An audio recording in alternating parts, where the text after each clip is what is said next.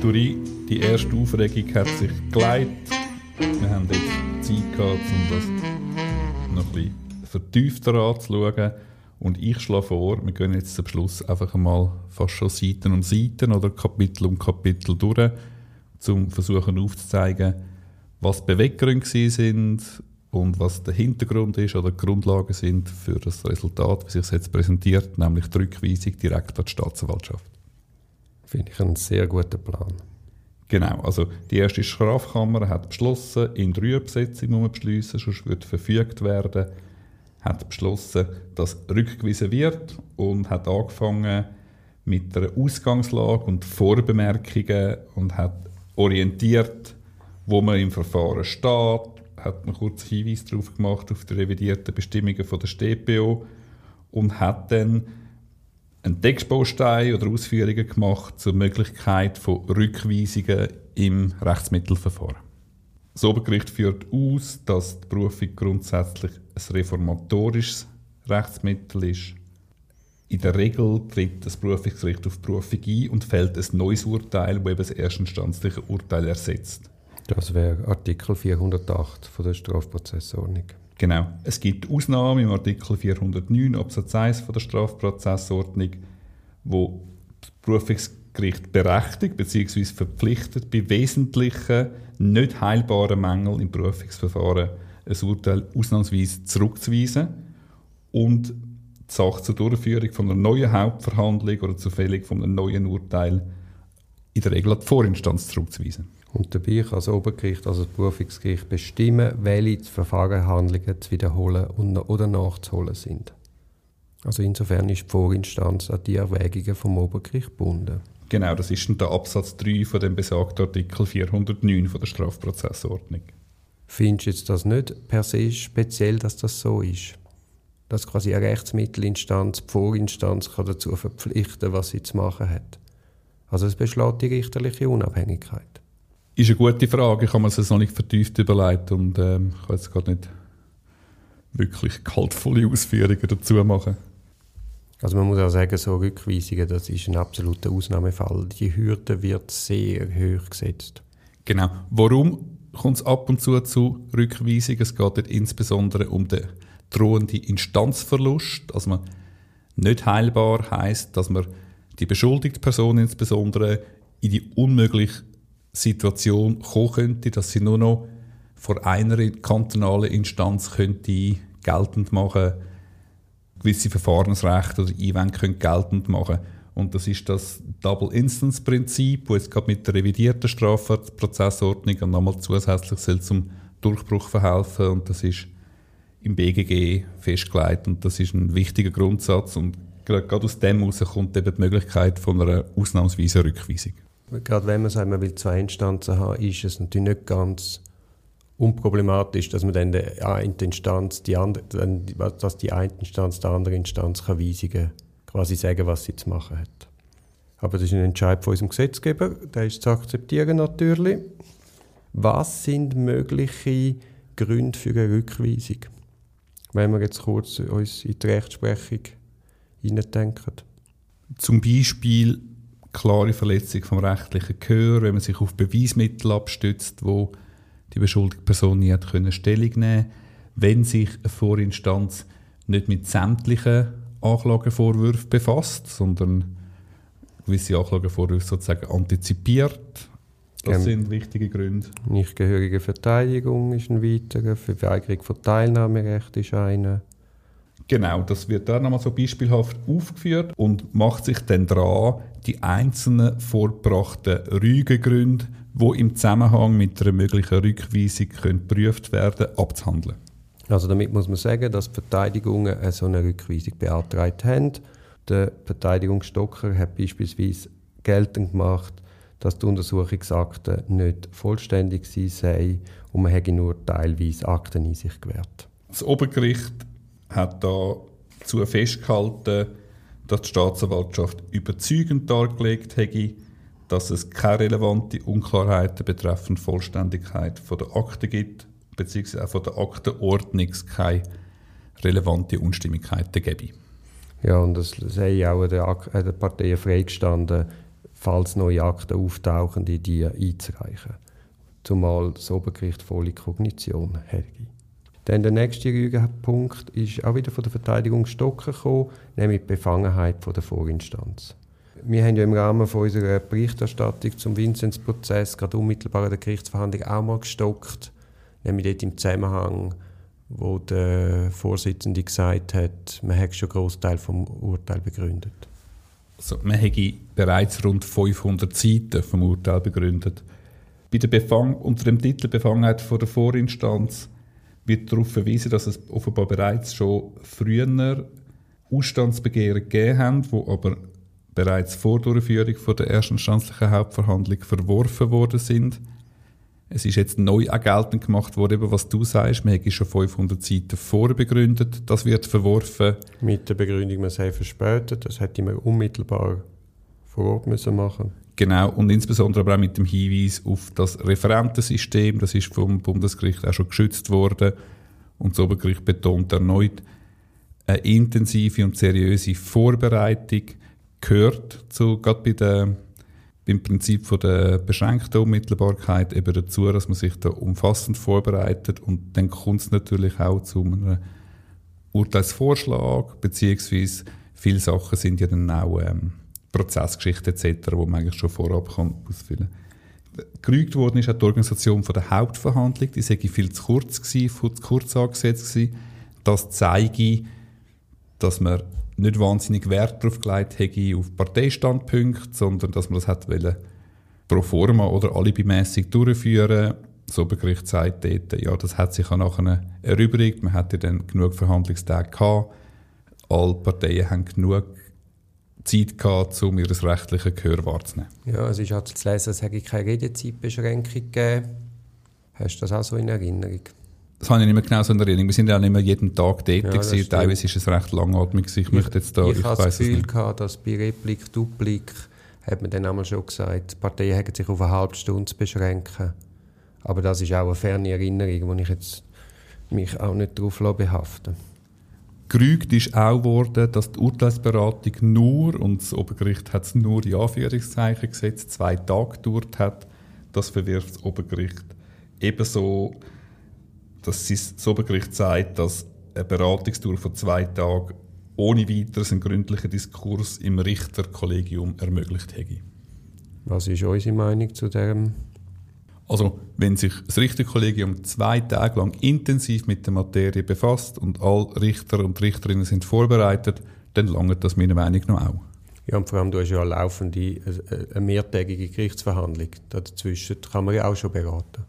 Absolut. Ich denke, dass also null Kritik an dem Verwerfen von dem, von dem Punkt. Genau. Dann lass uns zum nächsten Rügenpunkt kommen, nämlich dem Anklageprinzip. Und da ist ja etwas Spezielles jetzt in unserer Konstellation. Also, wie mir zugetragen wurde, ist, jetzt äh, im Verlauf des heutigen Tages durch Kreise mit sehr guter Kenntnis, also direkt Involvierte, gesagt, dass die Verletzung vom Anklageprinzip im Rahmen der Rückweisungsanträge von keiner Partei mehr gerügt worden sei, sondern das ist ja, wenn wir nicht spoilern, das haben wir schon in der ersten Folge gesagt, das Obergericht begründet insbesondere mit der Verletzung von der gesetzlichen Anforderungen an die Anklageschrift, also Verletzung vom Anklageprinzip, die Rückweisung, das haben sie sozusagen selber gefunden, in Anführungszeichen, aus den Plädoyers von der erstinstanzlichen Hauptverhandlung. Also zu gut Deutsch. Haben die Parteien eigentlich die Anklage an sich nicht mehr kritisiert?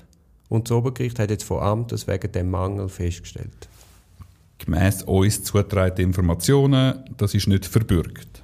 Jetzt psychologisch ist ja das ein Effekt, wo man doch sein oder andere Mal beobachtet. Dass eine Gerichtsinstanz ungern der Verteidigung folgt, in der Sache aber vielleicht mit der einhergeht und dann selber Gründe sucht, warum es so entscheidet, wie es dann entscheidet. Das ist zumindest unsere Vermutung aus einer narzisstischen Verletzung, dass sie unseren angeblich konzisen Ausführungen nicht folgen. Wenn man mit Richterinnen und Richtern redet, würde es vermutlich anders tönen. Aber ja, das erleben wir immer wieder, dass eine parallele Begründung dann zum gleichen Resultat kommt, aber nicht auf Argumente abstützt, die die Verteidigung vorgebracht hat. Gregi, Anklageprinzip. Wie muss eine Anklageschrift verfasst sein?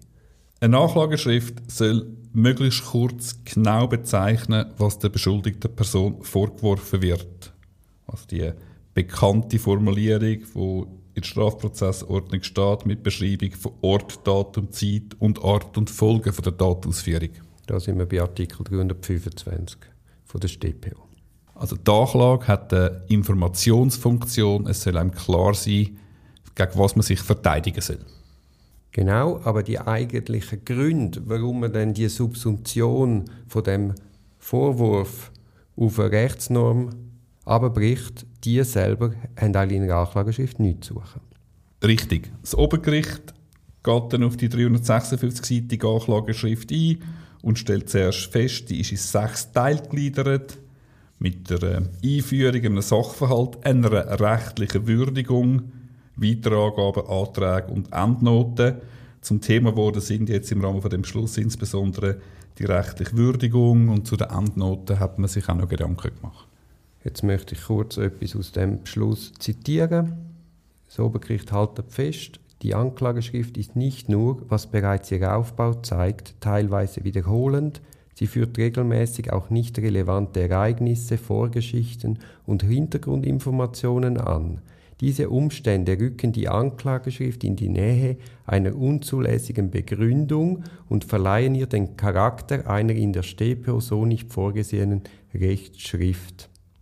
Die Feststellung von einer Art Vorplädieren und von einer damit einhergehend eigentlich einer Verstärkung von dem auch schon diskutierten Ankereffekt. Und es ist scheinbar auch ein Umstand, wo die Vorinstanz schon kritisiert, weil es ist dann zu lesen in dem Beschluss, dass auch die Vorinstanz festgehalten hat, dass die hier angeklagten Delikte unbestimmt bleiben und erst aus der Anklage herauszuschälen sind, weil sie eben so weitläufig ist. Und Schlussfolger ist dann, solches ist nicht Aufgabe der Beschuldigten und letztlich auch nicht des Gerichts. Insgesamt genügt die Anklageschrift deshalb den Anforderungen von Artikel 325 StPO nicht. Ein Parteivertreter hat mir heute Mittag am Telefon beschrieben bzw. erklärt, er stelle sich vor, so am Obergericht sei es bei der Prüfung oder bei der Vorbereitung der Prüfungsverhandlung wohl ähnlich ergangen wie ihm, wo er sich in der Vorbereitung oder im Verfassen von seinem Plädoyer über die Anklageschrift bügt hat und sich immer wieder gedacht hat, was wird mir da, was wird meinem Klient genau vorgeworfen? Wie kann ich das herleiten? Und sehr schnell den Überblick verloren hat und denkt, das bringt es ja noch gut zum Ausdruck, wenn man wirklich, wenn man sich in der Anklageschrift verliert und den roten Faden nicht findet, gegen was man sich überhaupt verteidigen soll. Äh, gerügt worden sind auch die sogenannten Endnoten. Also ich verstehe das vermutlich als Fußnoten, wo man aber erst im Rahmen von der Hauptverhandlung eingereicht hat. Und das wird verstanden als Bestandteil von der Parteivorträge. Und die Endnoten, die aber nochmal über 100 Seiten waren, haben nicht dazu geführt, dass man die ganze Sache verwirft und zurückweist. Es ist jetzt schwierig, das wirklich zu verstehen. Da müssen wir die Anklageschrift und das Plädoyer haben, was wir ja nicht bekommen haben. Und wir sind ja leider auch beim Plädoyer von der Staatsanwaltschaft nicht ganz zugelassen da man das in zwei Teile gesplittet hat und dann hat es keinen Platz im Gerichtssaal gehabt. Weil man irgendwie einen, irgendeinen Nebenraum hat müssen ausweichen und Videoübertragung hat das BG Zürich zum, im Jahr 2022 nicht erwogen. Komm, wir machen noch rasch den letzten wesentlichen Grund im Zusammenhang mit dem Anklageprinzip und die weiteren Gründe vielleicht noch in der äh, nächsten Folge. Es ist da noch gegangen, insbesondere auch um rechtliche Zuordnungen. Also es ist der Fall gewesen, also in der Anklageschrift, du hast es bereits erwähnt, hat es viel Subsumption gegeben und viel Erklärung in der Anklageschrift selber, warum es jetzt unter D und D Gesetzesartikel soll fallen. Rechtliche Erörterungen gehören, wie gesagt, nicht in die Anklage.